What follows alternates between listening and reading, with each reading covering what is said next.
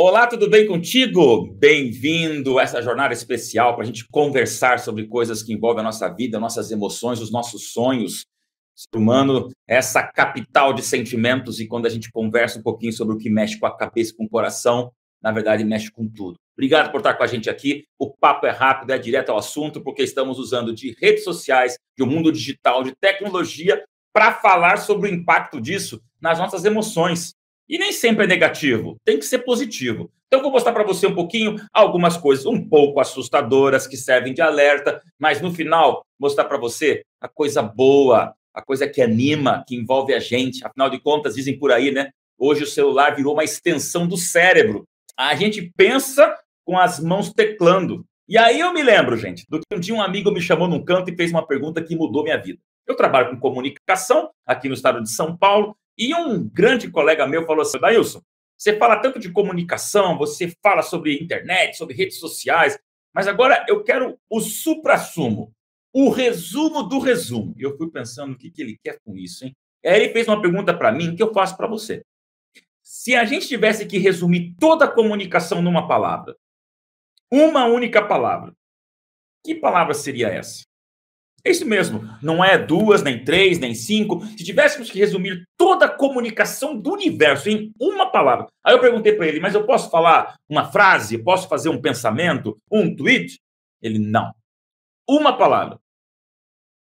Amigo, aquilo ali me marcou, porque eu não tinha resposta imediata. A gente é um pouco prolixo para falar sobre comunicação interpessoal, relacionamento. Depois eu fui lembrar do que eu poderia ter respondido para ele que no momento eu emudeci. Sabe qual a resposta da pergunta que diz como resumir toda a comunicação numa palavra?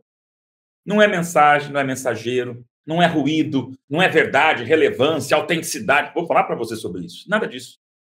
Se tivéssemos que resumir toda a comunicação em uma palavra, sabe qual seria? O outro. Concorda comigo? O outro. Nós vivemos por aquilo que o outro interpreta. Nós falamos baseados no que o outro entende.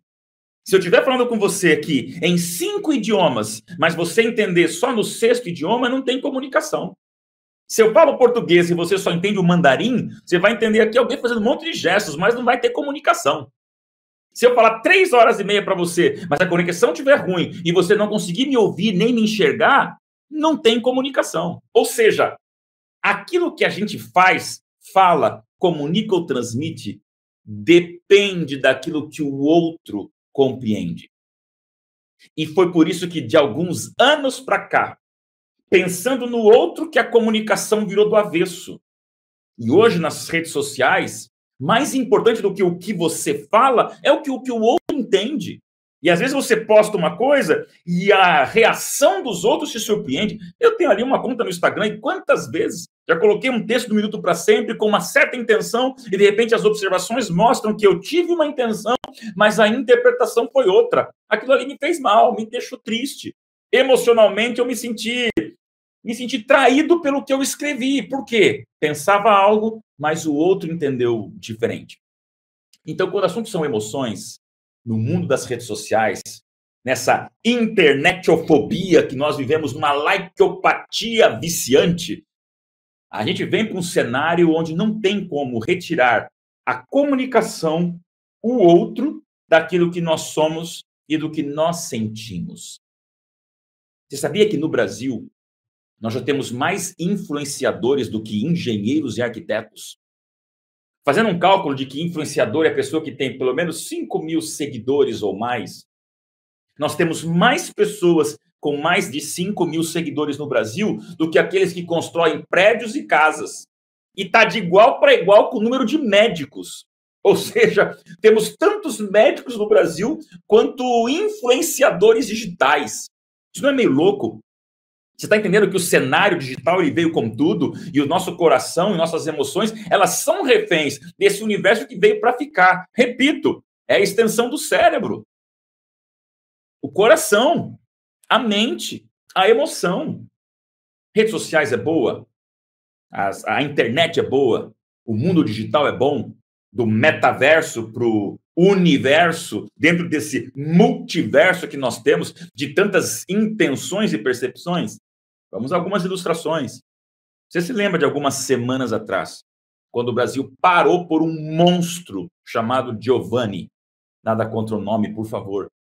Mas Giovanni, um doutor, anestesista, que apavorou, estremeceu o Brasil, e eu fiquei profundamente repugnado, com nojo, com raiva sincera por esse monstro que estuprava mulheres durante o parto, fazendo ali as coisas mais bizarras que você pudesse imaginar. E como é que ele foi descoberto? Por causa de um celular, por causa de um instrumento digital que foi colocado para pegar em flagrante esse criminoso. Agora, se você se revoltou como eu com esse caso do anestesista estuprador, eu fiquei ainda mais assustado quando, naquele momento, enquanto o Brasil só comentava nesse ato terrível, nesse monstro circulando entre nós, disfarçado de médico anestesista, foi que assim que ele foi descoberto, a conta no Instagram dele recebeu 20 mil novos seguidores nos primeiros 7 a 10 minutos que o assunto discorreu o Brasil. Eu não consegui entender. Como é que uma pessoa ela se torna tremendamente influenciadora a partir do momento que ela é conhecida como uma estupradora? Aquilo ali me fez pensar uma coisa. O mundo das emoções, ele é muito forte. Nós buscamos a curiosidade, satisfazer aquela ânsia por informação, e o ser humano está doente. Estamos doentes. Acho que essa, essa, essa história reflete o desafio que nós temos de saber lidar com as nossas emoções nas redes sociais. O perigo é o extremo. Você morre até tomando água. Tome 20 litros de água num dia que a tua barriga estoura e você morre. E já conheci gente que, num certo rito é, religioso extremista, morreu por tomar água em exagero. Sabia quantas vezes nós costumamos teclar a tela de um celular? Foi feita uma pesquisa, tenho até aqui anotada, 2.617 vezes é o tempo, são os toques que você dá em média na tela de um celular. Alguém contou e fez a média. Eu acho que esse número está desatualizado porque a gente toca na tela do celular muito mais do que 5 mil vezes. A gente vive o mundo dos polegares. E por que isso tudo? Porque as redes sociais vieram para ficar. É ruim a comunicação que visa o outro? Claro que não. O problema é o extremo da comunicação que visa o mesmo vazio que eu tenho. E aí surge algo que é totalmente emocional. Já ouviu falar na lei da recompensa? A serotonina que é lançada quando você tem a expectativa de um ato que pode trazer para você um resultado positivo. Sabe aonde nasceu a lei da recompensa? Não sei se nasceu, mas onde ela impera? Nos cassinos de Las Vegas. Quando você vai lá e vê pessoas baixando aquela máquina caça-níquel por horas a fim, parecendo robotizadas, e eu já vi pessoalmente pessoas ficando 10 horas no mesmo lugar, baixando aquela maquininha, na expectativa de que na próxima rodada da sorte ela vai ganhar um milhão de dólares que ela espera. Cassinos são movidos pela lei da recompensa. E sabe quando você conversa com os especialistas de redes sociais, aonde foi que eles se inspiraram para inventar o botão do like? O coraçãozinho do curtir? Ou o rodar a tela do TikTok para você ver qual é a próxima imagem ou vídeo que vem? Na mesma lei da recompensa. Ou seja, tudo é feito, é fabricado para você ser enredado, para você ser dramaticamente envolvido pelas garras da lei da recompensa. Vou ficar mais um pouquinho, talvez o próximo vídeo é melhor. Vou postar de novo, talvez vai vir mais likes do que veio. Vou olhar meus comentários, vamos lá ver se alguém me deu aqui a gotinha de alegria ou a gota de água adocicada para a gente receber sempre as gotinhas da curtição. E aí surge alguns extremos emocionais, entre eles a nomofobia. Você já ouviu falar na nomofobia? Nomofobia é uma expressão meio estranha, mas nós estamos rodeados de nomofóbicos. O que é a nomofobia?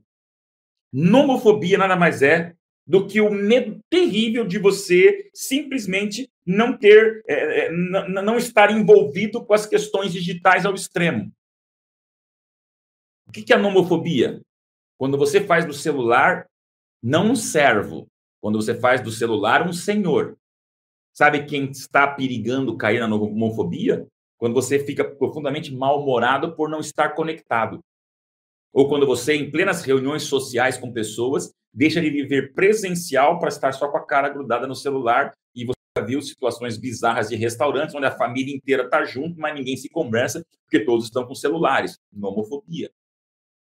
Ou quando você começa a mudar a agenda da sua vida pessoal, física, profissional e saudável para ficar totalmente voltado apenas para uma tela de celular. Tem gente que está trocando o esporte pelo celular.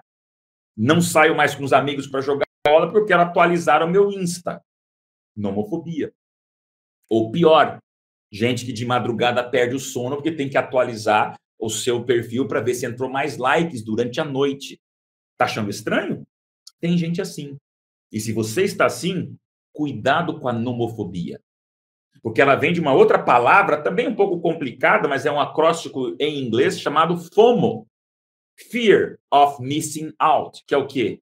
É o medo de você não conseguir participar das últimas atualizações da internet. Se você não estiver o tempo todo ultra, mega, hiper informado e fazendo parte daquela novidade incrível que vem da tecnologia, é a síndrome de você ficar de fora.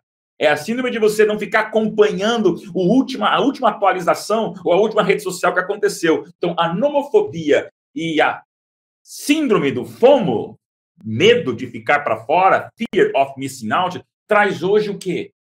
Desafios emocionais. Meu amigo, tem uma garota de 13 anos aqui em casa. E de alguns meses para cá, nós temos nos preocupado muito, porque parece que um adolescente vive um dia por um ano, e de repente a tua filha, que ontem estava de um jeito, hoje já está do outro. E agora eu tenho uma verdadeira adolescente em casa. Eu recebi uma matéria que me assustou muito, eu falo para você. Essa aqui é uma reunião para falar sobre questões emocionais das redes sociais. New York Times, no final de abril desse ano, trouxe uma reportagem em inglês e espanhol, que é fácil você pesquisar e encontrar, traçando o perfil do adolescente pós-pandemia. E sabe o que a gente aprende com essa pesquisa? Olha isso. Pós-pandemia, os adolescentes da geração alfa, ou como quiserem chamar os pós-millennials, minha filha, 13 anos, eles estão se drogando menos. Ó, oh, estão bebendo menos bebida alcoólica estão fumando menos. Puxa. Estão fazendo menos sexo e muito menos precoce, precocemente. Bom demais. Menos cocaína. Legal. E até vendo menos televisão. Show de bola. A pesquisa não era positiva. Porque assim como ela mostrava que esses perigos tradicionais do adolescente, drogas, álcool, sexo precoce sempre existiram e estão diminu diminuindo, estão reduzindo. Essa mesma pesquisa mostrava uma, um gráfico assustador do crescimento absoluto e descontrolado de adolescentes que estão tendo mais depressão, estão tendo mais sentimentos suicidas e automutilação. Ou seja, essa laicopatia viciante desse mundo internautizado que nós temos, os nossos jovens estão se picando menos, mas estão se cortando mais. Estão se drogando menos, mas estão se matando mais. Gente, isso é dramático. Porque assim como mostrava a queda do consumo de televisão, mostrava o absurdo aumento pós-pandemia do consumo de celular. É claro que fazer uma comparação entre celular e suicídio é muito superficial e, pelo amor de Deus, não me compreenda errado. Mas você percebe que o que nós vivemos hoje uma geração extremamente likeopata, dependente das redes sociais, como se a validação de uma curtida validasse a tua existência. E quando você entra nesse problema, além de um nomofóbico, você está entrando num problema gravíssimo emocional. Solidão, fugacidade, irrelevância. tristeza, sentimento constante de insatisfação. Não são com 10 likes ou 10 milhões de likes que você abafa o buraco do teu coração que foi feito para conversar com pessoas presencialmente, abraçar e ser abraçado, se relacionar com gente. Comunicação é o outro. Nós vivemos para o outro. Só para você entender o drama pós-pandemia, o número de consumo de pornografia, claro, isso era previsível. Ele saltou não apenas 100%, nem o dobro, 200%. Não, não, não. A pornografia aumentou 600% na pós-pandemia.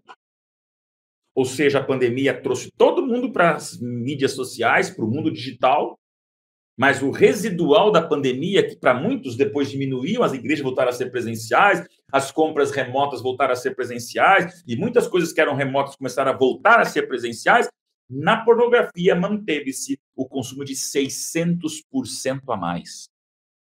Desafio. Segundo desafio também desse mundo digital que emocionalmente nos impacta é o consumismo. Não vou falar dos sites de compra. Não, tudo bem, todo mundo vai no seu Shopee, na sua Magazine Luiza, vai ali no AliExpress, tudo certo, cada um tem os seus, os, os seus grupos de compra, não sabia do tal do Chain, minha esposa aqui falou do Chain, não quero fazer propaganda de compra. Mas o que é o consumismo digital? Um perigo emocional. É você comprar o que não precisa para parecer o que não é com dinheiro que você não tem. Isso é consumo.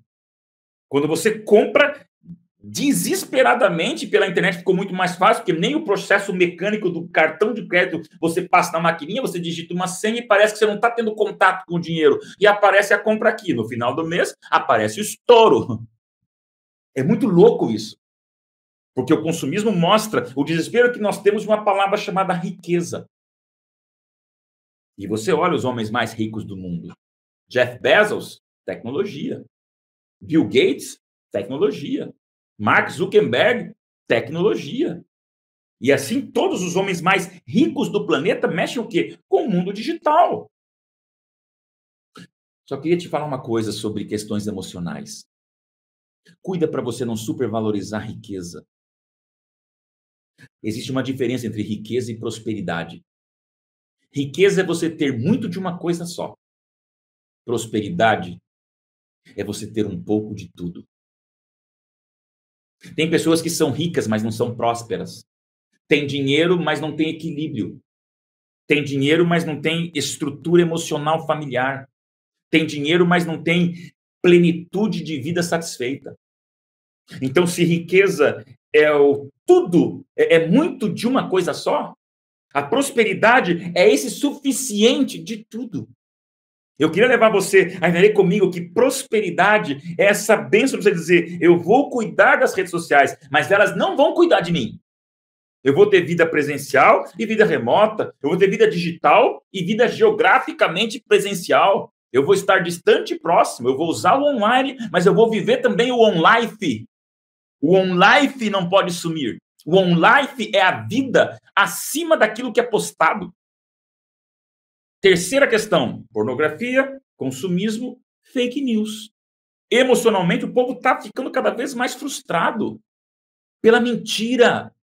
Vivemos, nesse momento, tempos eleitorais no Brasil que mostram claramente a manipulação da verdade de acordo com a sua própria vontade. Isso emocionalmente nos deprime se nós não tivermos a sabedoria de checar as fontes.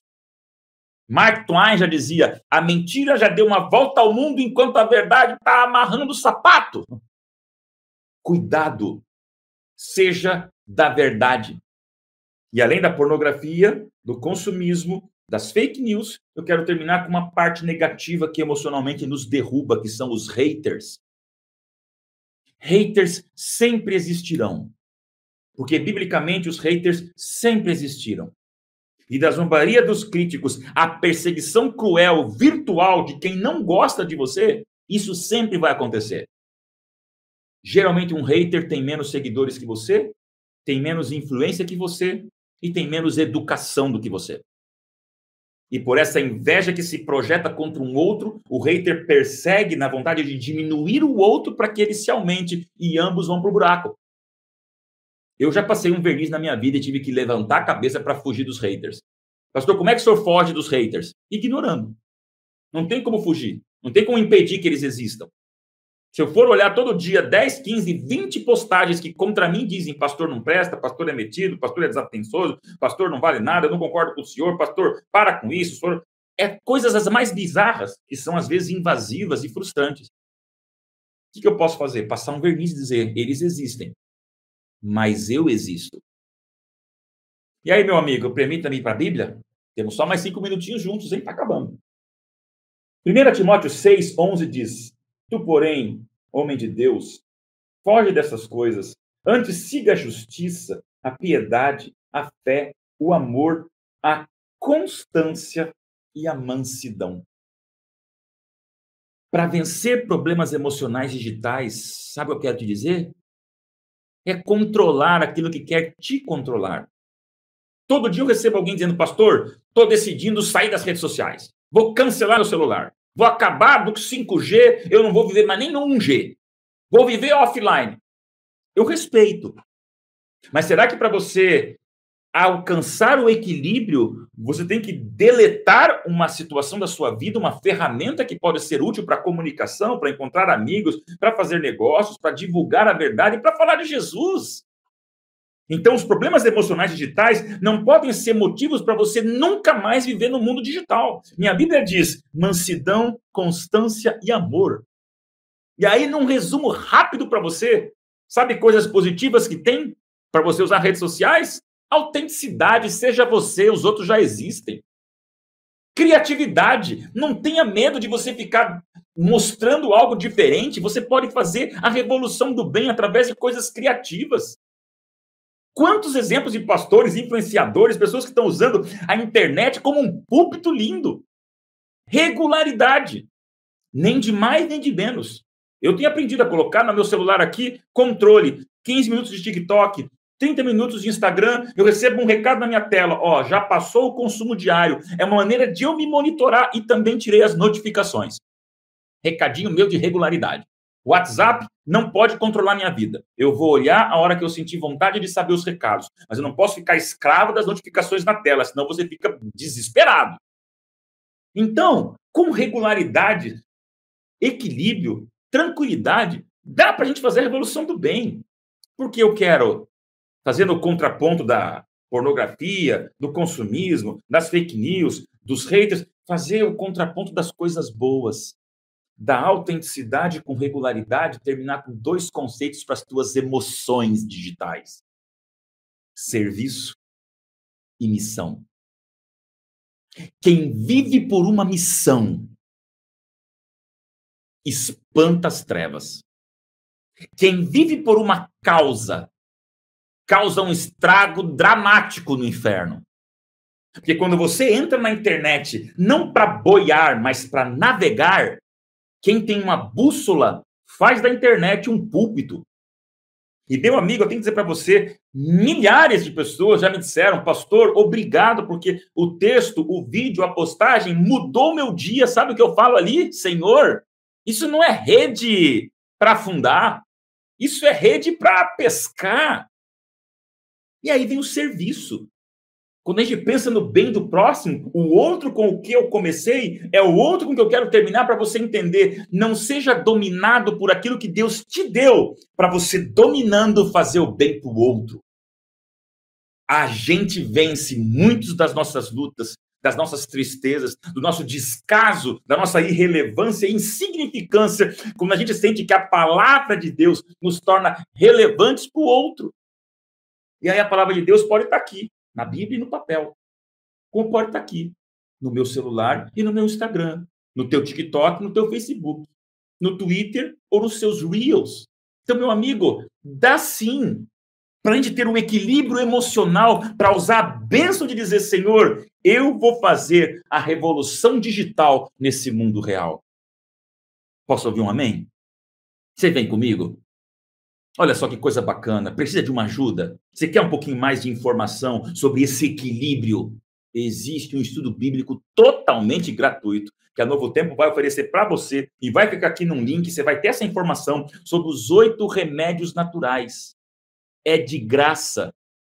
Tanto o estudo quanto os remédios naturais. Sol, sol, luz, água, repouso, confiança em Deus, temperança, equilíbrio. Gente, não demonize o veículo.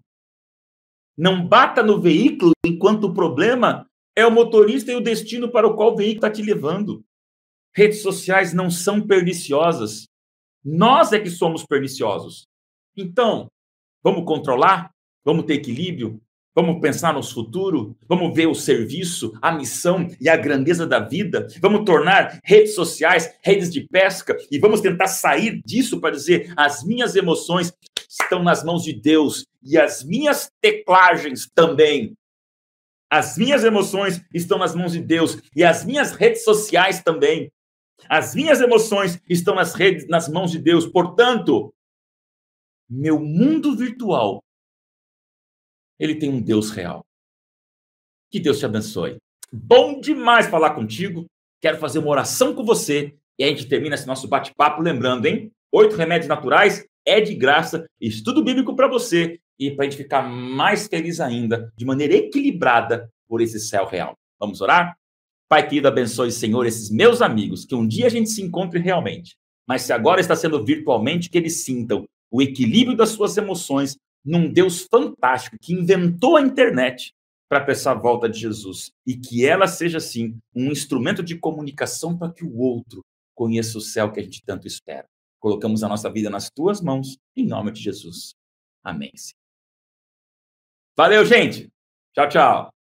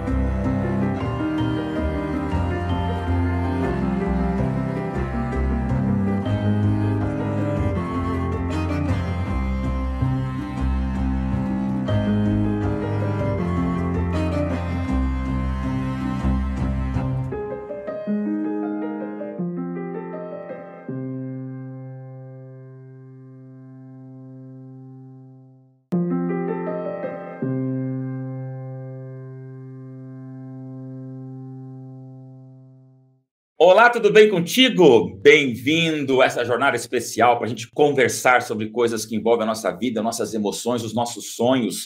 O ser humano é essa capital de sentimentos e quando a gente conversa um pouquinho sobre o que mexe com a cabeça com o coração, na verdade mexe com tudo. Obrigado por estar com a gente aqui. O papo é rápido, é direto ao assunto, porque estamos usando de redes sociais, de um mundo digital, de tecnologia, para falar sobre o impacto disso nas nossas emoções.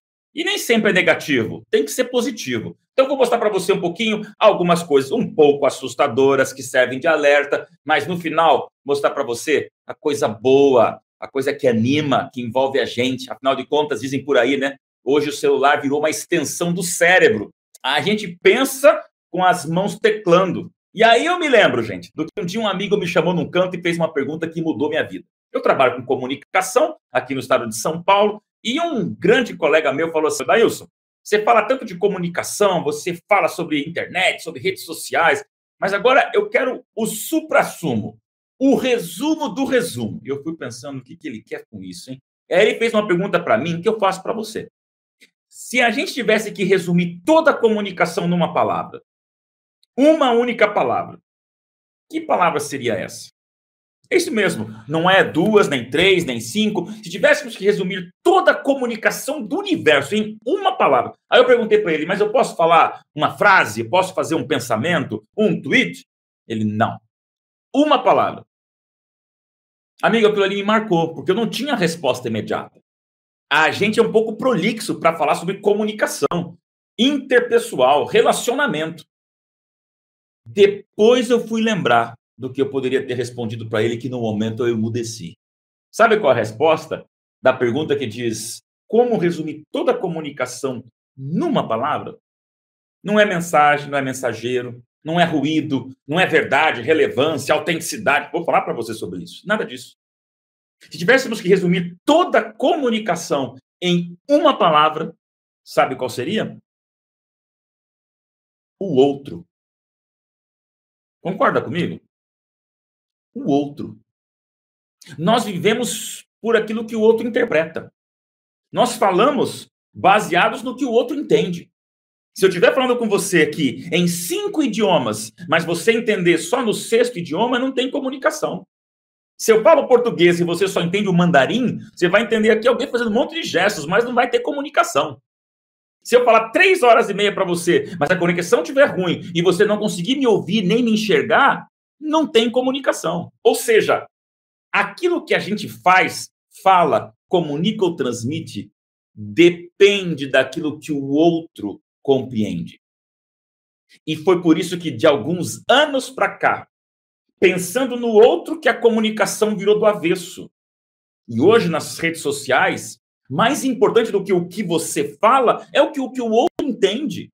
E às vezes você posta uma coisa e a reação dos outros te surpreende. Eu tenho ali uma conta no Instagram e quantas vezes já coloquei um texto do Minuto para Sempre com uma certa intenção e de repente as observações mostram que eu tive uma intenção, mas a interpretação foi outra. Aquilo ali me fez mal, me deixou triste.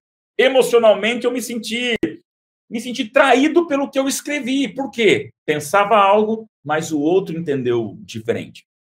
Então, quando o assunto são emoções, no mundo das redes sociais, nessa internetofobia que nós vivemos, numa likeopatia viciante, a gente vem para um cenário onde não tem como retirar a comunicação, o outro, daquilo que nós somos e do que nós sentimos. Você sabia que no Brasil nós já temos mais influenciadores do que engenheiros e arquitetos? Fazendo um cálculo de que influenciador é a pessoa que tem pelo menos 5 mil seguidores ou mais, nós temos mais pessoas com mais de 5 mil seguidores no Brasil do que aqueles que constroem prédios e casas. E está de igual para igual com o número de médicos. Ou seja, temos tantos médicos no Brasil quanto influenciadores digitais. Isso não é meio louco? Você está entendendo que o cenário digital ele veio com tudo e o nosso coração e nossas emoções elas são reféns desse universo que veio para ficar. Repito, é a extensão do cérebro, o coração, a mente, a emoção. Redes sociais é boa, As, a internet é boa, o mundo digital é bom, do metaverso para o universo, dentro desse multiverso que nós temos, de tantas intenções e percepções? Vamos a algumas ilustrações. Você se lembra de algumas semanas atrás, quando o Brasil parou por um monstro chamado Giovanni? Nada contra o nome, por favor. Mas Giovanni, um doutor, anestesista, que apavorou, estremeceu o Brasil, e eu fiquei profundamente repugnado, com nojo, com raiva sincera por esse monstro que estuprava mulheres durante o parto, fazendo ali as coisas mais bizarras que você pudesse imaginar. E como é que ele foi descoberto? Por causa de um celular, por causa de um instrumento digital que foi colocado para pegar em flagrante esse criminoso.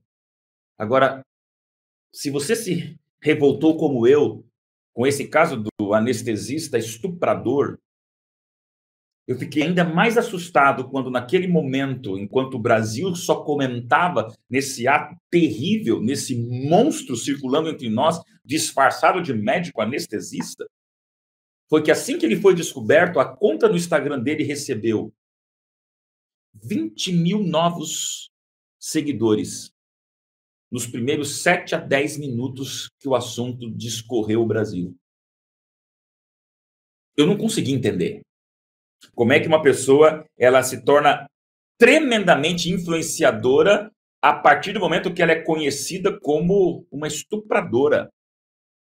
Aquilo ali me fez pensar uma coisa. O mundo das emoções, ele é muito forte. Nós buscamos a curiosidade, satisfazer aquela ânsia por informação, e o ser humano está doente.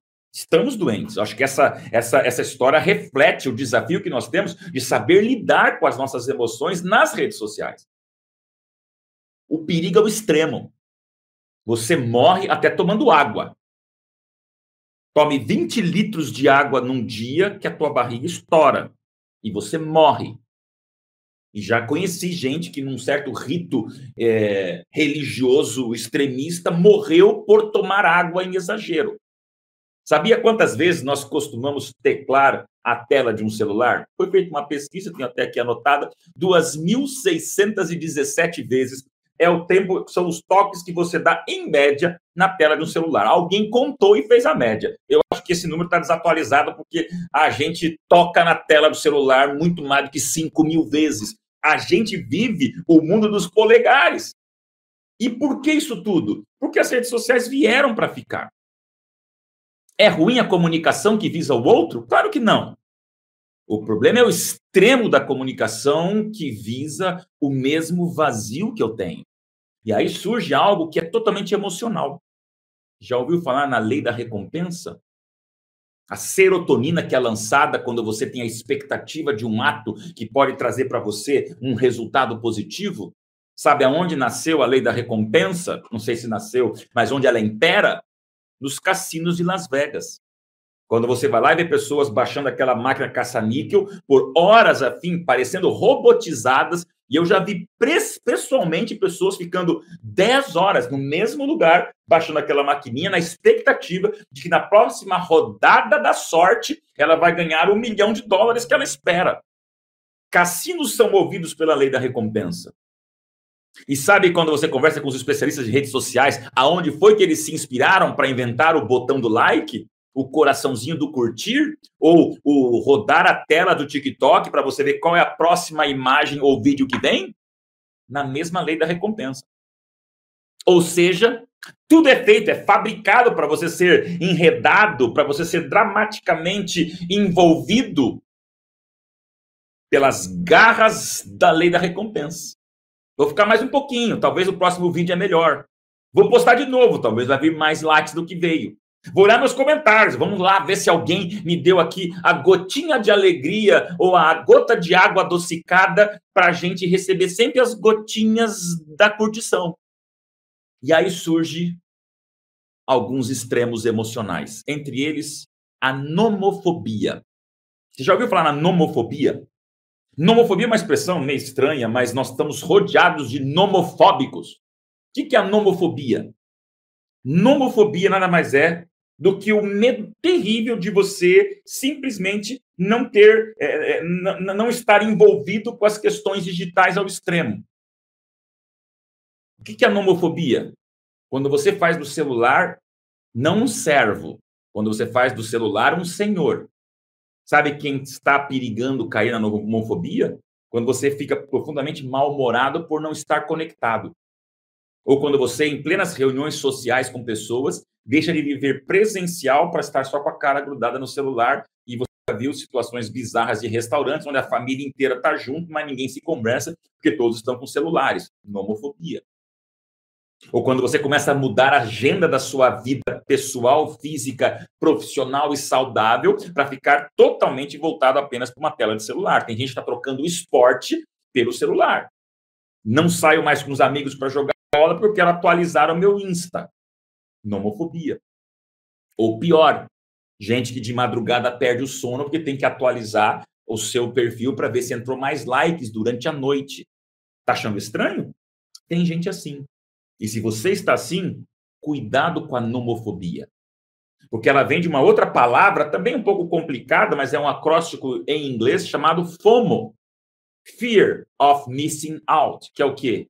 É o medo de você não conseguir participar das últimas atualizações da internet. Se você não estiver o tempo todo ultra, mega, hiper informado e fazendo parte daquela novidade incrível que vem da tecnologia, é a síndrome de você ficar de fora. É a síndrome de você não ficar acompanhando o última, a última atualização ou a última rede social que aconteceu. Então, a nomofobia e a síndrome do FOMO, medo de ficar para fora, fear of missing out, traz hoje o quê? Desafios emocionais. Meu amigo, tem uma garota de 13 anos aqui em casa. E de alguns meses para cá, nós temos nos preocupado muito, porque parece que um adolescente vive um dia por um ano, e de repente a tua filha, que ontem estava de um jeito, hoje já está do outro. E agora eu tenho uma verdadeira adolescente em casa. Eu recebi uma matéria que me assustou muito, eu falo para você. Essa aqui é uma reunião para falar sobre questões emocionais das redes sociais. New York Times, no final de abril desse ano, trouxe uma reportagem em inglês e espanhol, que é fácil você pesquisar e encontrar, traçando o perfil do adolescente pós-pandemia. E sabe o que a gente aprende com essa pesquisa? Olha isso. Pós-pandemia, os adolescentes da geração alfa, ou como quiserem chamar os pós-millennials, minha filha, 13 anos, eles estão se drogando menos. Ó. Oh. Estão bebendo menos bebida alcoólica estão fumando menos. Puxa. Estão fazendo menos sexo e muito menos precoce, precocemente. Bom demais. Menos cocaína. Legal. E até vendo menos televisão. Show de bola. A pesquisa não era positiva. Porque assim como ela mostrava que esses perigos tradicionais do adolescente, drogas, álcool, sexo precoce, sempre existiram e estão diminu diminuindo, estão reduzindo. Essa mesma pesquisa mostrava uma, um gráfico assustador do crescimento absoluto e descontrolado de adolescentes que estão tendo mais depressão, estão tendo mais sentimentos suicidas e automutilação. Ou seja, essa laicopatia viciante desse mundo internautizado que nós temos, os nossos jovens estão se picando menos, mas estão se cortando mais. Estão se drogando menos, mas estão se matando mais. Gente, isso é dramático. Porque assim como mostrava a queda do consumo de televisão, mostrava o absurdo aumento pós-pandemia do consumo de celular. É claro que fazer uma comparação entre celular e suicídio é muito superficial e, pelo amor de Deus, não me compreenda errado. Mas você percebe que o que nós vivemos hoje uma geração extremamente likeopata, dependente das redes sociais, como se a validação de uma curtida validasse a tua existência. E quando você entra nesse problema, além de um nomofóbico, você está entrando num problema gravíssimo emocional. Solidão, fugacidade, irrelevância. tristeza, sentimento constante de insatisfação.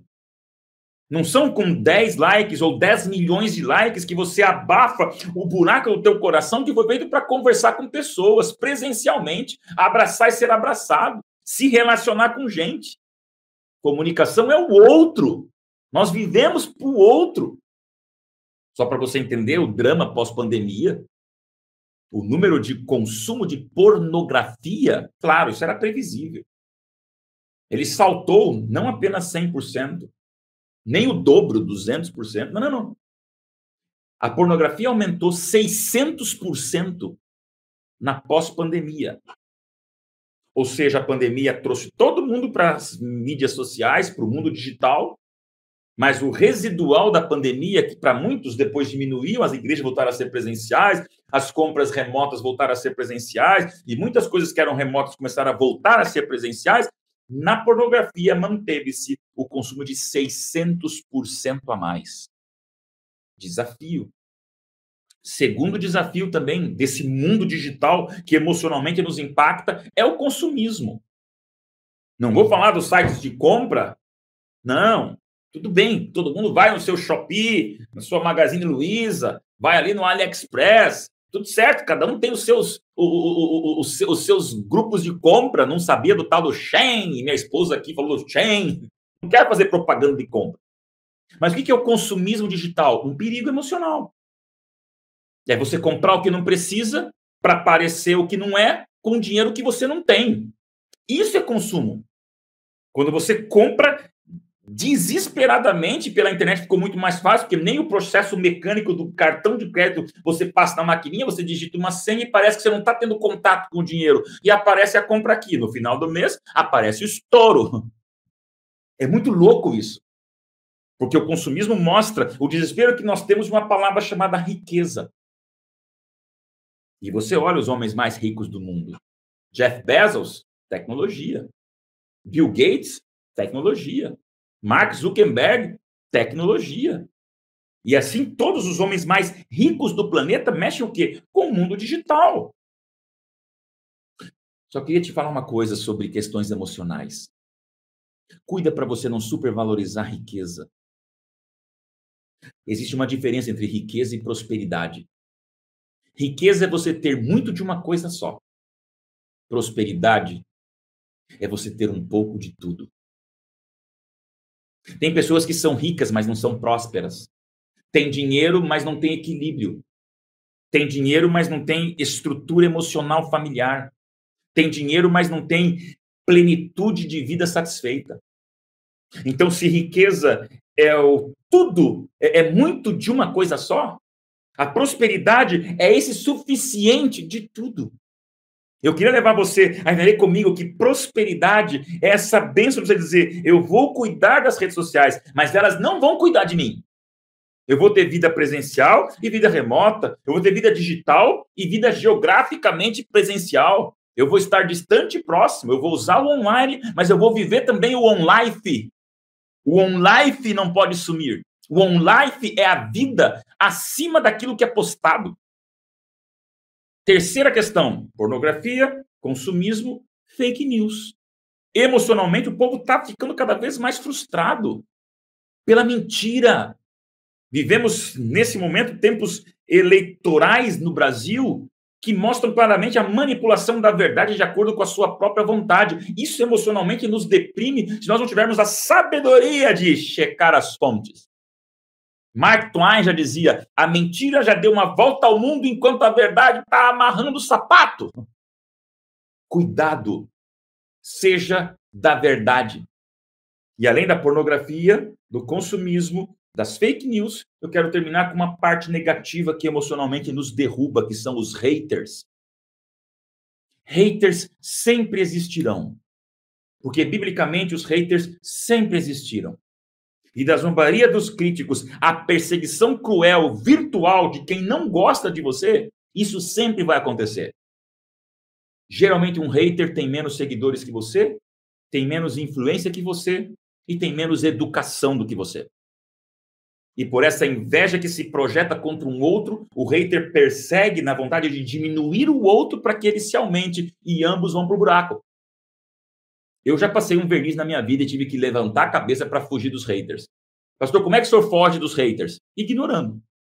Não tem como fugir. Não tem como impedir que eles existam.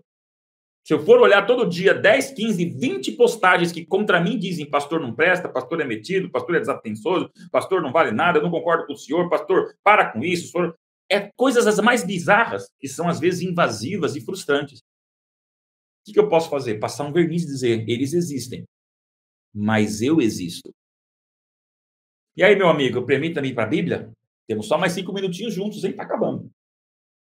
1 Timóteo 6, 11 diz: Tu, porém, homem de Deus, foge dessas coisas. Antes siga a justiça, a piedade, a fé, o amor, a constância e a mansidão. Para vencer problemas emocionais digitais, sabe o que eu quero te dizer? É controlar aquilo que quer te controlar.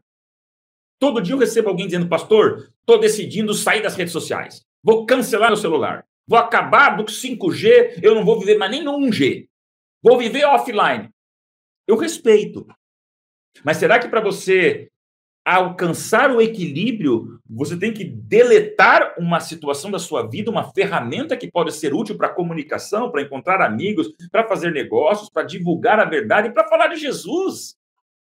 Então, os problemas emocionais digitais não podem ser motivos para você nunca mais viver no mundo digital. Minha Bíblia diz mansidão, constância e amor. E aí, num resumo rápido para você, sabe coisas positivas que tem para você usar redes sociais? Autenticidade, seja você, os outros já existem. Criatividade, não tenha medo de você ficar mostrando algo diferente. Você pode fazer a revolução do bem através de coisas criativas. Quantos exemplos de pastores, influenciadores, pessoas que estão usando a internet como um púlpito lindo? Regularidade. Nem de mais, nem de menos. Eu tenho aprendido a colocar no meu celular aqui controle. 15 minutos de TikTok, 30 minutos de Instagram, eu recebo um recado na minha tela. Ó, já passou o consumo diário. É uma maneira de eu me monitorar e também tirei as notificações. Recadinho meu de regularidade. WhatsApp não pode controlar minha vida. Eu vou olhar a hora que eu sentir vontade de saber os recados, mas eu não posso ficar escravo das notificações na tela, senão você fica desesperado. Então, com regularidade, equilíbrio, tranquilidade, dá para a gente fazer a revolução do bem. Porque eu quero, fazendo o contraponto da pornografia, do consumismo, das fake news, dos haters, fazer o contraponto das coisas boas da autenticidade com regularidade terminar com dois conceitos para as tuas emoções digitais: serviço e missão. Quem vive por uma missão espanta as trevas. Quem vive por uma causa causa um estrago dramático no inferno. Porque quando você entra na internet não para boiar, mas para navegar, quem tem uma bússola faz da internet um púlpito. E, meu amigo, eu tenho que dizer para você: milhares de pessoas já me disseram, pastor, obrigado, porque o texto, o vídeo, a postagem mudou meu dia. Sabe o que eu falo ali? Senhor, isso não é rede para afundar, isso é rede para pescar. E aí vem o serviço.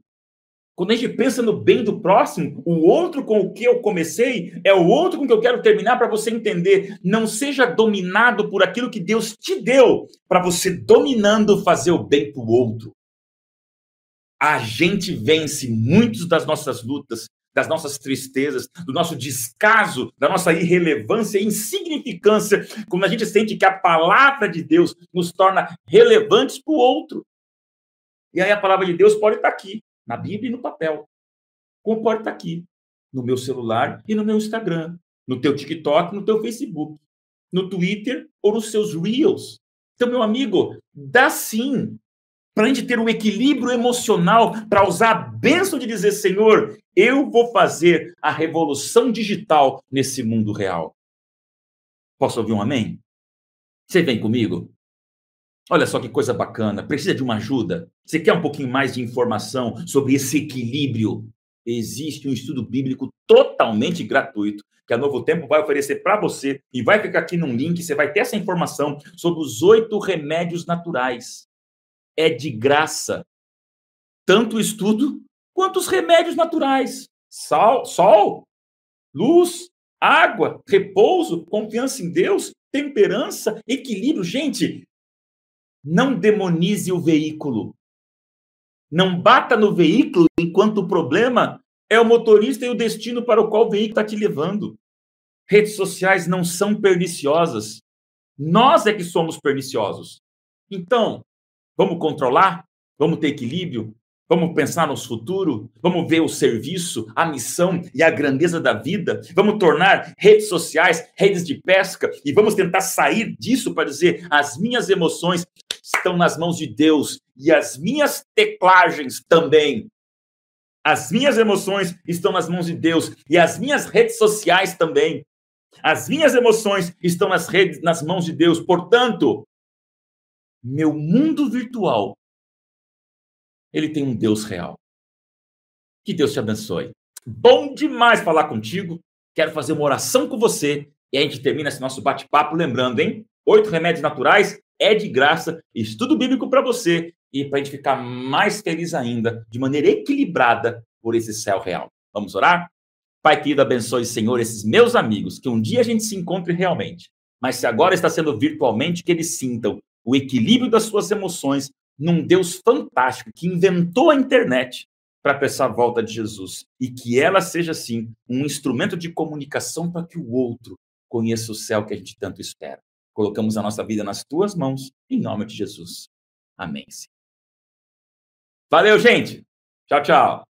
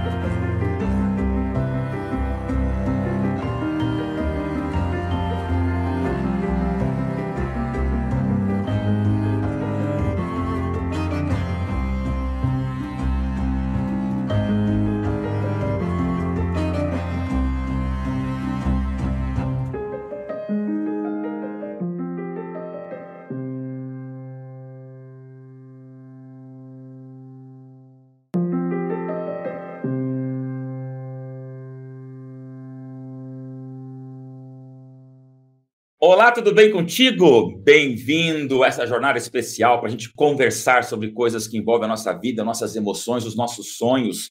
O ser humano é essa capital de sentimentos e quando a gente conversa um pouquinho sobre o que mexe com a cabeça com o coração, na verdade mexe com tudo. Obrigado por estar com a gente aqui. O papo é rápido, é direto ao assunto, porque estamos usando de redes sociais, de um mundo digital, de tecnologia, para falar sobre o impacto disso nas nossas emoções.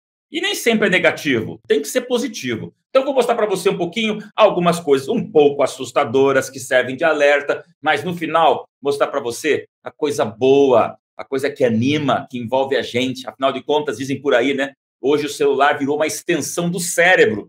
A gente pensa com as mãos teclando. E aí eu me lembro, gente, do que um dia um amigo me chamou num canto e fez uma pergunta que mudou minha vida. Eu trabalho com comunicação aqui no estado de São Paulo e um grande colega meu falou assim: Dailson, você fala tanto de comunicação, você fala sobre internet, sobre redes sociais, mas agora eu quero o supra-sumo, o resumo do resumo. Eu fui pensando o que, que ele quer com isso, hein? Aí ele fez uma pergunta para mim que eu faço para você. Se a gente tivesse que resumir toda a comunicação numa palavra, uma única palavra, que palavra seria essa? É isso mesmo, não é duas, nem três, nem cinco. Se tivéssemos que resumir toda a comunicação do universo em uma palavra. Aí eu perguntei para ele, mas eu posso falar uma frase? Posso fazer um pensamento? Um tweet? Ele, não. Uma palavra. Amigo, aquilo ali me marcou, porque eu não tinha resposta imediata. A gente é um pouco prolixo para falar sobre comunicação interpessoal, relacionamento. Depois eu fui lembrar do que eu poderia ter respondido para ele que no momento eu emudeci. Sabe qual a resposta da pergunta que diz como resumir toda a comunicação numa palavra? Não é mensagem, não é mensageiro, não é ruído, não é verdade, relevância, autenticidade. Vou falar para você sobre isso. Nada disso. Se tivéssemos que resumir toda a comunicação em uma palavra, sabe qual seria? O outro. Concorda comigo? O outro. Nós vivemos por aquilo que o outro interpreta. Nós falamos baseados no que o outro entende. Se eu estiver falando com você aqui em cinco idiomas, mas você entender só no sexto idioma, não tem comunicação. Se eu falo português e você só entende o mandarim, você vai entender aqui alguém fazendo um monte de gestos, mas não vai ter comunicação. Se eu falar três horas e meia para você, mas a conexão estiver ruim e você não conseguir me ouvir nem me enxergar, não tem comunicação. Ou seja, aquilo que a gente faz, fala, comunica ou transmite depende daquilo que o outro compreende. E foi por isso que, de alguns anos para cá, pensando no outro, que a comunicação virou do avesso. E hoje, nas redes sociais, mais importante do que o que você fala é o que o, que o outro entende. E às vezes você posta uma coisa e a reação dos outros te surpreende. Eu tenho ali uma conta no Instagram e quantas vezes já coloquei um texto do Minuto para Sempre com uma certa intenção e de repente as observações mostram que eu tive uma intenção, mas a interpretação foi outra. Aquilo ali me fez mal, me deixou triste. Emocionalmente eu me senti me senti traído pelo que eu escrevi. Por quê? Pensava algo, mas o outro entendeu diferente. Então, quando o assunto são emoções, no mundo das redes sociais, nessa internetofobia que nós vivemos, numa likeopatia viciante, a gente vem para um cenário onde não tem como retirar a comunicação, o outro, daquilo que nós somos e do que nós sentimos. Você sabia que no Brasil nós já temos mais influenciadores do que engenheiros e arquitetos? Fazendo um cálculo de que influenciador é a pessoa que tem pelo menos 5 mil seguidores ou mais, nós temos mais pessoas com mais de 5 mil seguidores no Brasil do que aqueles que constroem prédios e casas. E está de igual para igual com o número de médicos. Ou seja, temos tantos médicos no Brasil quanto influenciadores digitais. Isso não é meio louco? Você está entendendo que o cenário digital ele veio com tudo e o nosso coração e nossas emoções elas são reféns desse universo que veio para ficar. Repito, é a extensão do cérebro, o coração, a mente, a emoção. Redes sociais é boa, As, a internet é boa, o mundo digital é bom, do metaverso para o universo, dentro desse multiverso que nós temos, de tantas intenções e percepções? Vamos a algumas ilustrações. Você se lembra de algumas semanas atrás, quando o Brasil parou por um monstro chamado Giovanni? Nada contra o nome, por favor. Mas Giovanni, um doutor, anestesista, que apavorou, estremeceu o Brasil, e eu fiquei profundamente repugnado, com nojo, com raiva sincera por esse monstro que estuprava mulheres durante o parto, fazendo ali as coisas mais bizarras que você pudesse imaginar. E como é que ele foi descoberto?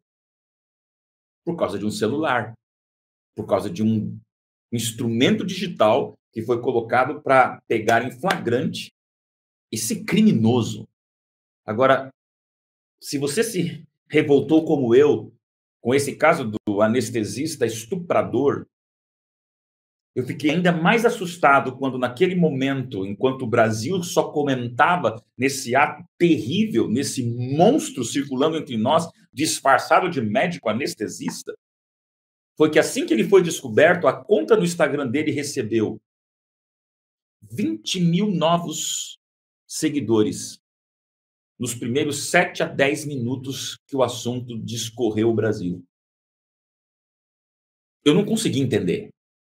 Como é que uma pessoa ela se torna tremendamente influenciadora a partir do momento que ela é conhecida como uma estupradora? Aquilo ali me fez pensar uma coisa. O mundo das emoções, ele é muito forte. Nós buscamos a curiosidade, satisfazer aquela ânsia por informação, e o ser humano está doente. Estamos doentes. Acho que essa, essa, essa história reflete o desafio que nós temos de saber lidar com as nossas emoções nas redes sociais. O perigo é o extremo. Você morre até tomando água. Tome 20 litros de água num dia que a tua barriga estoura e você morre. E já conheci gente que, num certo rito é, religioso extremista, morreu por tomar água em exagero. Sabia quantas vezes nós costumamos teclar a tela de um celular? Foi feita uma pesquisa, tenho até aqui anotada, 2.617 vezes é o tempo, são os toques que você dá em média na tela de um celular. Alguém contou e fez a média. Eu acho que esse número está desatualizado porque a gente toca na tela do celular muito mais do que 5 mil vezes. A gente vive o mundo dos polegares. E por que isso tudo? Porque as redes sociais vieram para ficar. É ruim a comunicação que visa o outro? Claro que não. O problema é o extremo da comunicação que visa o mesmo vazio que eu tenho. E aí surge algo que é totalmente emocional. Já ouviu falar na lei da recompensa? A serotonina que é lançada quando você tem a expectativa de um ato que pode trazer para você um resultado positivo. Sabe aonde nasceu a lei da recompensa? Não sei se nasceu, mas onde ela impera? Nos cassinos de Las Vegas.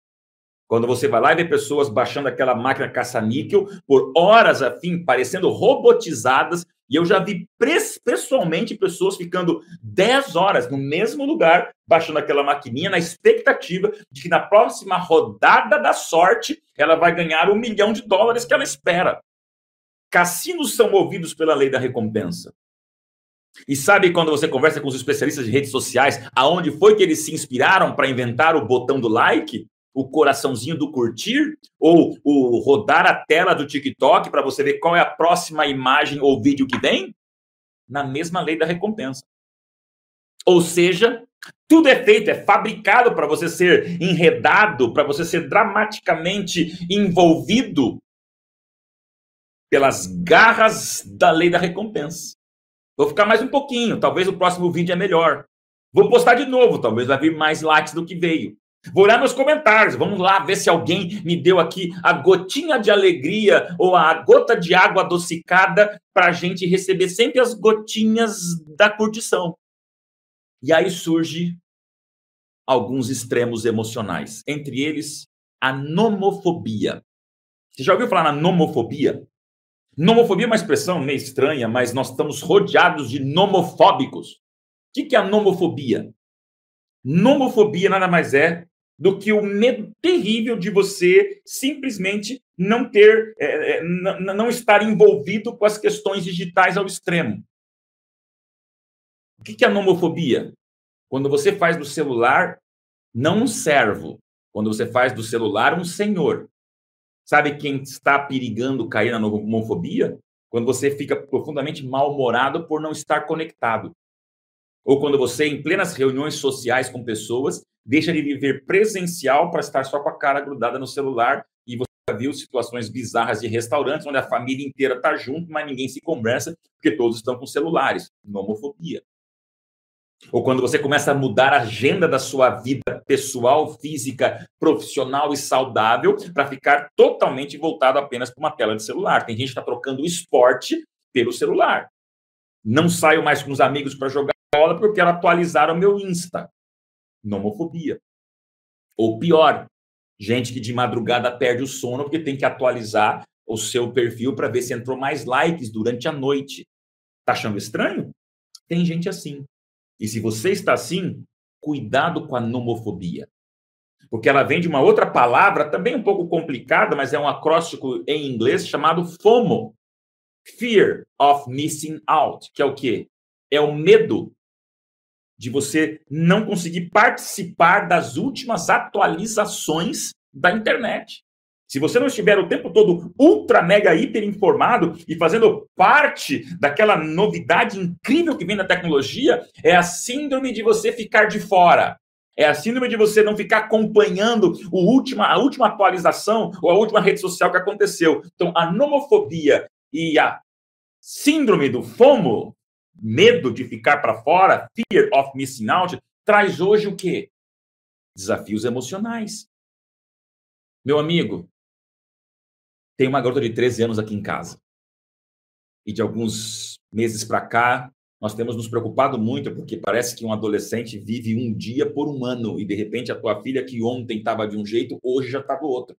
E agora eu tenho uma verdadeira adolescente em casa. Eu recebi uma matéria que me assustou muito, eu falo para você. Essa aqui é uma reunião para falar sobre questões emocionais das redes sociais. New York Times, no final de abril desse ano, Trouxe uma reportagem em inglês e espanhol, que é fácil você pesquisar e encontrar, traçando o perfil do adolescente pós-pandemia. E sabe o que a gente aprende com essa pesquisa? Olha isso. Pós-pandemia, os adolescentes da geração alfa, ou como quiserem chamar os pós-millennials, minha filha, 13 anos, eles estão se drogando menos. Ó, oh, estão bebendo menos bebida alcoólica estão fumando menos. Puxa. Estão fazendo menos sexo e muito menos precoce, precocemente. Bom demais. Menos cocaína. Legal. E até vendo menos televisão. Show de bola. A pesquisa não era positiva. Porque assim como ela mostrava que esses perigos tradicionais do adolescente, drogas, álcool, sexo precoce sempre existiram e estão diminu diminuindo, estão reduzindo. Essa mesma pesquisa mostrava uma, um gráfico assustador do crescimento absoluto e descontrolado de adolescentes que estão tendo mais depressão, estão tendo mais sentimentos suicidas e automutilação. Ou seja, essa laicopatia viciante desse mundo internautizado que nós temos.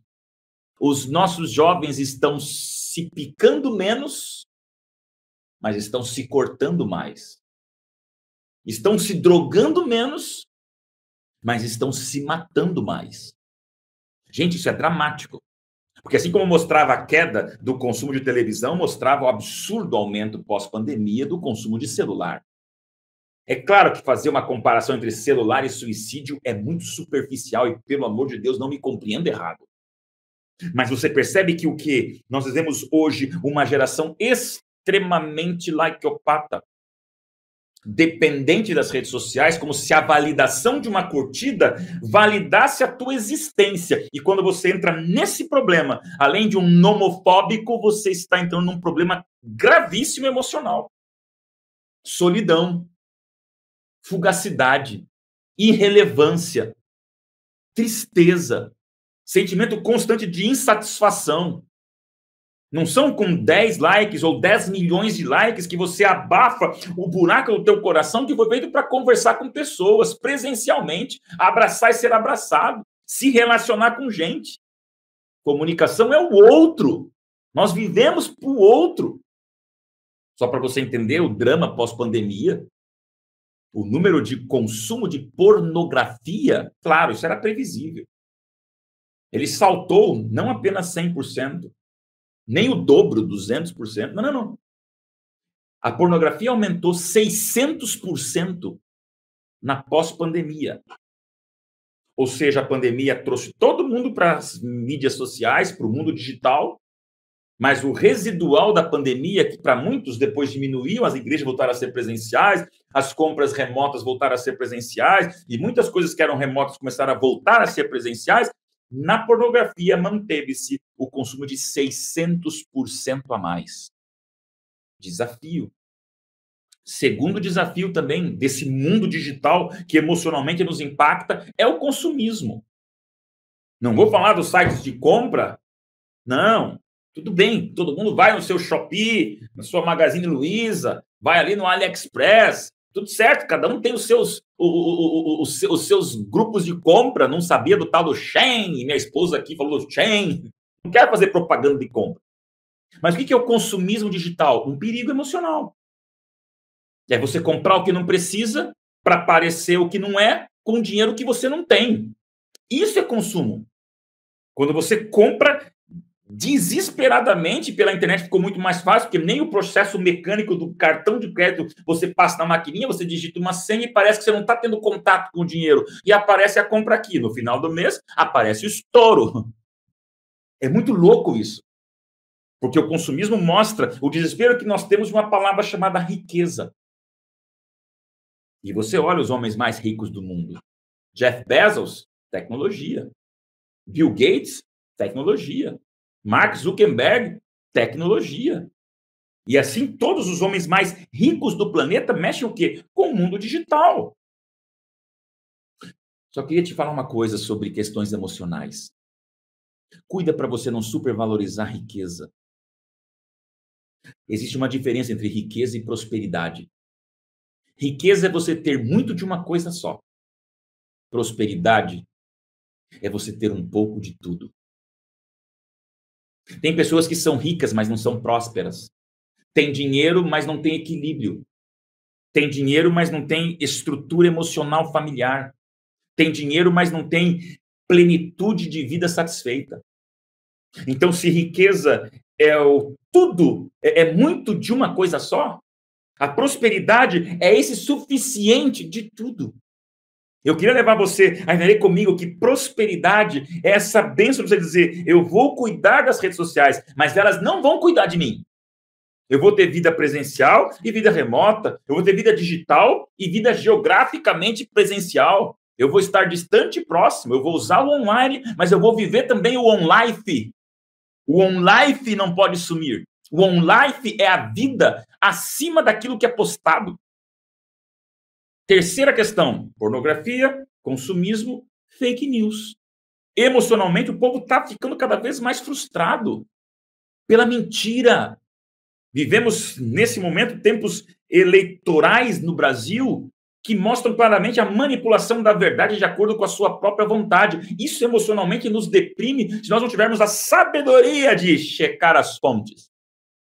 Mark Twain já dizia: a mentira já deu uma volta ao mundo enquanto a verdade está amarrando o sapato.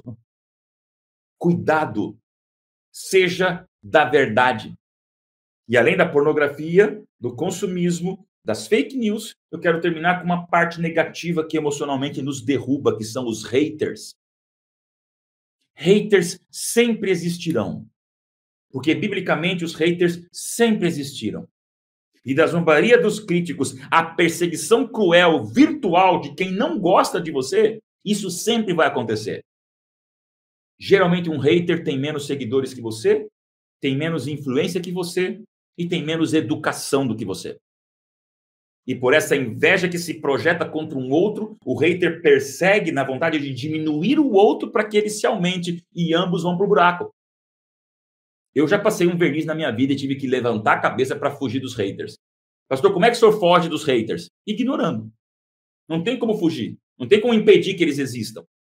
Se eu for olhar todo dia 10, 15, 20 postagens que contra mim dizem pastor não presta, pastor é metido, pastor é desatensoso, pastor não vale nada, eu não concordo com o senhor, pastor, para com isso, senhor... é coisas as mais bizarras que são às vezes invasivas e frustrantes.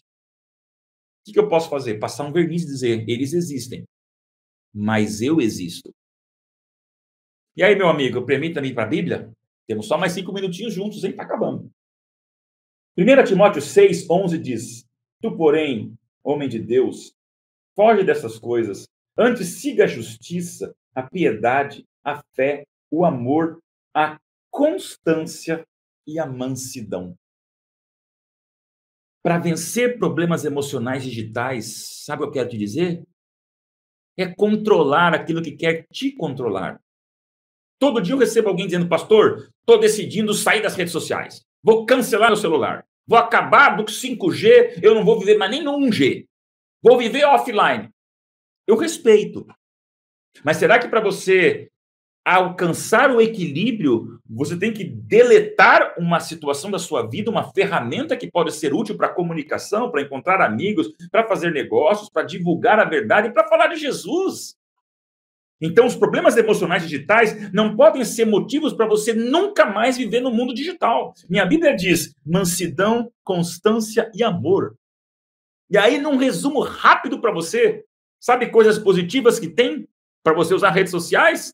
Autenticidade, seja você, os outros já existem.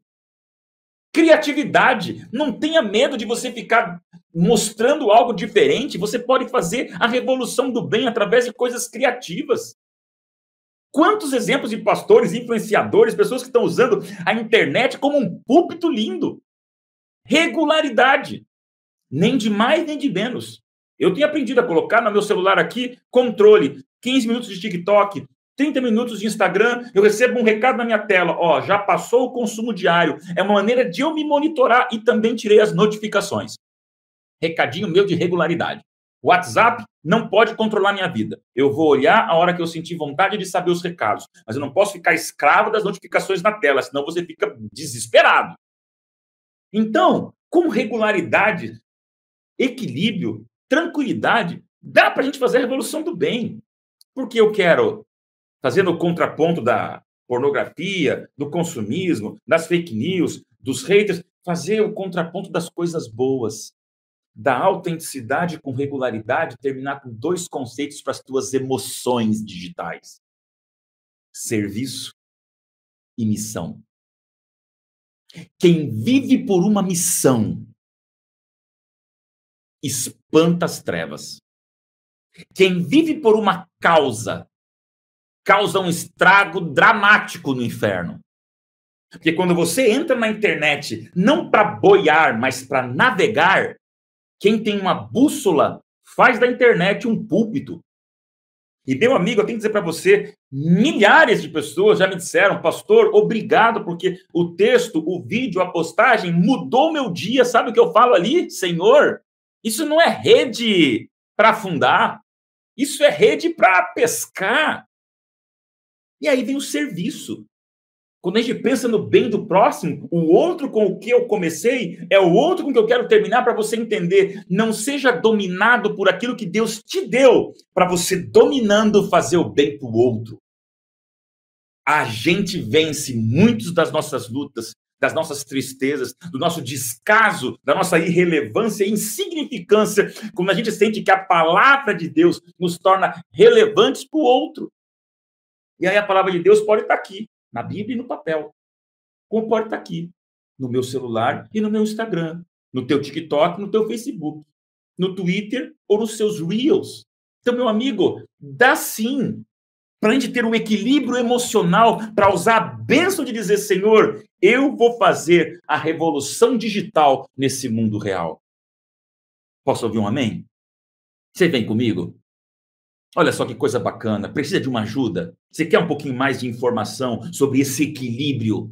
Existe um estudo bíblico totalmente gratuito que a Novo Tempo vai oferecer para você e vai ficar aqui num link. Você vai ter essa informação sobre os oito remédios naturais é de graça.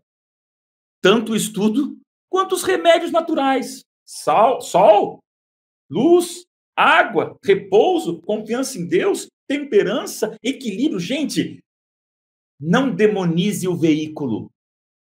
Não bata no veículo enquanto o problema é o motorista e o destino para o qual o veículo está te levando. Redes sociais não são perniciosas. Nós é que somos perniciosos. Então, vamos controlar? Vamos ter equilíbrio?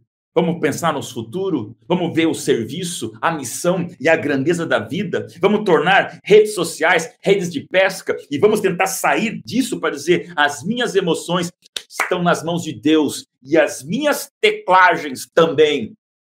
As minhas emoções estão nas mãos de Deus e as minhas redes sociais também. As minhas emoções estão nas redes, nas mãos de Deus. Portanto, meu mundo virtual ele tem um Deus real. Que Deus te abençoe. Bom demais falar contigo. Quero fazer uma oração com você e a gente termina esse nosso bate-papo lembrando, hein? Oito remédios naturais é de graça, estudo bíblico para você e para a gente ficar mais feliz ainda, de maneira equilibrada por esse céu real. Vamos orar?